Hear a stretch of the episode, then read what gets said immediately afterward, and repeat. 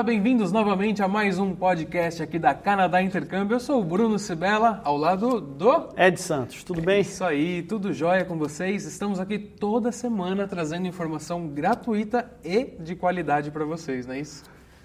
Olha aí fora como é que tá. Pois é. Daqui a pouco o frio tá chegando, já começou a chegar. Vamos lá. A gente queria agradecer e falar com o Leonardo Simon. Ele já é falamos deles an- anteriormente, porque a gente está no meio desse projeto aqui do Pois é.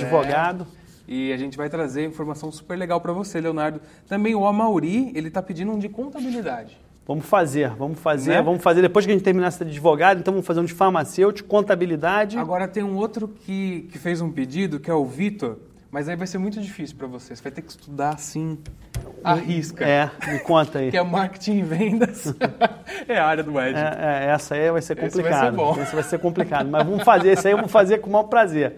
Tá? Legal. E toda semana nessa série de advogados, também nas outras séries, a gente está trazendo alguns termos técnicos. Essa semana tem termos técnicos também? Tem, tem. Então vamos eu, lá. Eu, eu- eu, Vamos como prometi, trouxe dois aqui. É, é, a gente está fazendo hoje o terceiro é, podcast sobre advogados. Como se, se mudar para o Canadá, ser advogado no Brasil, quais são os passos que você precisa dar. Você lembra qual é o primeiro dele, Bruno? Olha, eu vou ter que, vou ter que revisar hein, esses passos aí. O Certificate of Qualification, issued pro National Committee of Accreditation. O segundo passo, você lembra? Não.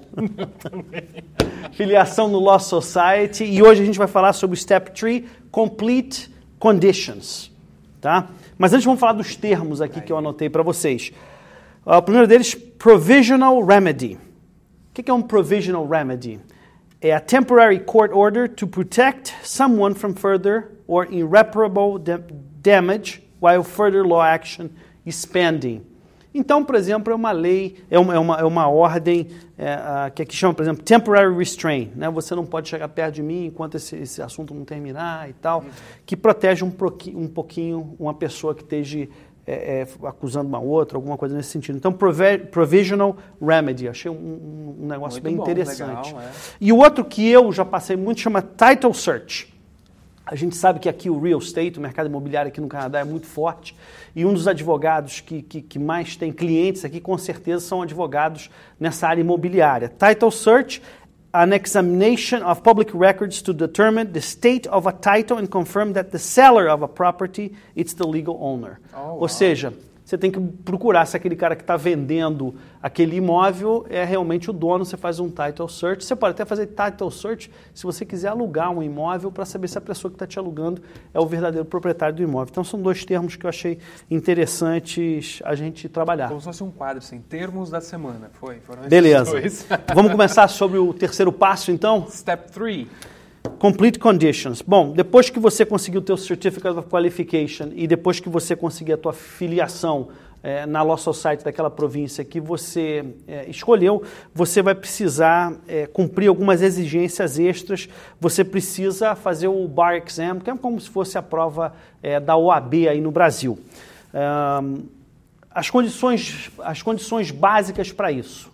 Concluir com sucesso o curso de ah, Practice Management Module, ou ter conseguido um estágio num escritório de advocacia com um advogado supervisionando o teu trabalho.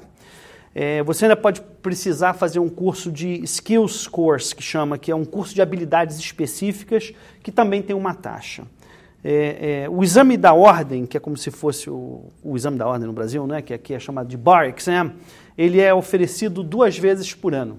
Ele é oferecido em julho e em janeiro, ou melhor, em janeiro Em e julho. em julho. Né? É, esses exames vão avaliar, é, é, aliás, perdão, esses exames não vão avaliar os seus conhecimentos jurídicos ou é, específicos de algum estatuto aqui do Canadá. Ele vai é, determinar o nível básico de competência exigido por aquela província para você exercer a profissão de advogado naquela província. Esse exame testa a capa- a capacidade de identificar questões legais, análise jurídica é, é, aplicadas aos fatos e, e uma conclusão. Então você vai ter ali algumas questões que você vai precisar preencher a resposta e explicar por que, que você está tomando aquelas decisões. As áreas são 14. Vamos lá, cada uma delas, hein? Lei aborígene, Essa eu sei. que é os, os, primeiros povos que estão aqui, que no Brasil a gente chama de é dos índios, né? First Nations. First Nations, exatamente. Lei administrativa, é, é, organizações e negócios, direito processual civil, é, código de conduta profissional, transações comerciais, lei constitucional, direito contratual, direito penal, é, é, family law, uh, direito imobiliário, títulos, testamentos e sucessores. Então você vê que é, um, é uma área estritamente é, é, abrangente, né? são 14 assuntos da lei aqui que vão cair nesse exame que o cara precisa passar. como é que você se prepara para o exame? É, os conselhos provinciais eles têm uns seminários que são oferecidos gratuitamente. Então, se você tiver interesse nisso, você tem que entrar é, é, nesse Law Society da província. A gente já falou que são 14, Ontário, é, perdão, Quebec é a única que tem dois.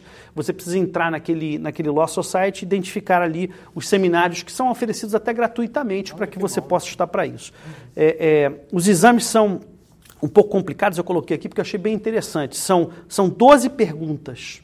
Pô, mas só 12 perguntas? É, são 12 perguntas em dois dias e em quatro sessões. Cada Uau. sessão de 2 horas e 15 minutos, que normalmente tem entre duas e três perguntas em cada sessão dessa. É, as perguntas não são específicas, mas podem abranger os tópicos dessas áreas que a gente conversou aqui agora anteriormente. Você tem 64 linhas específicas para responder essas perguntas. Você não pode passar dessas linhas, nem ficar muito aquém dessas linhas. Nossa, né?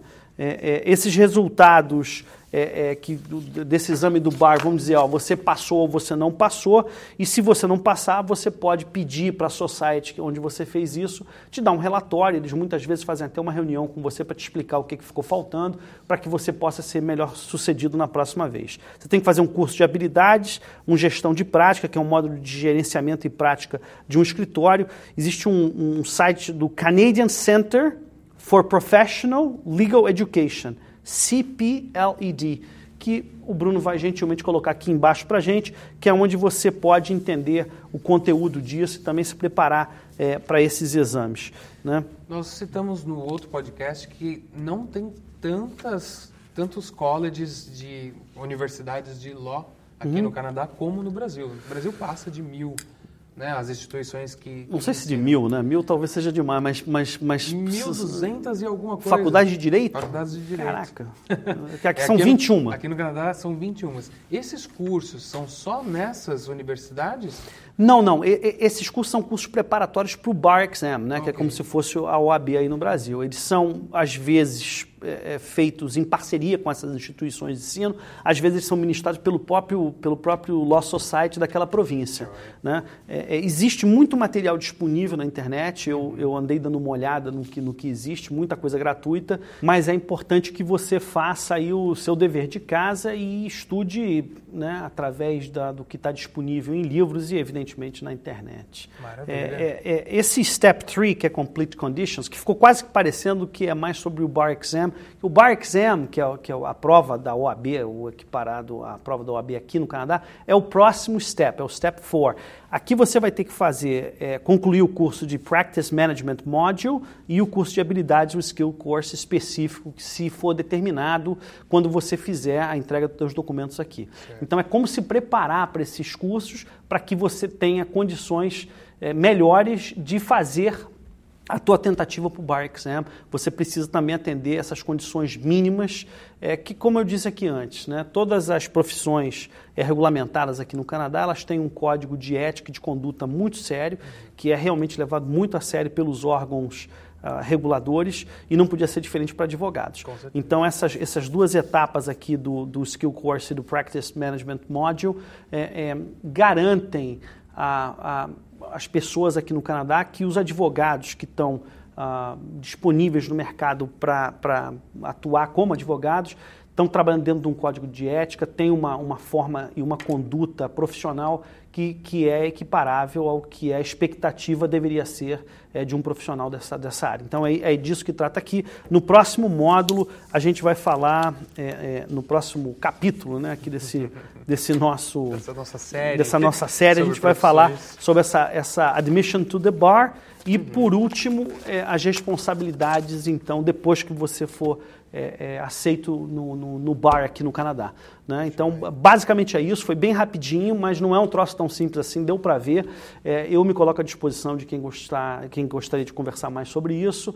É importante que você saiba e tenha certeza que o seu sonho de vir aqui para o Canadá, se você quiser ser advogado aqui, é, é, pode ser realizado, contanto que você siga aí as, as determinações dos conselhos é, provinciais. É possível, como a gente sempre fala, precisa ter ação, né?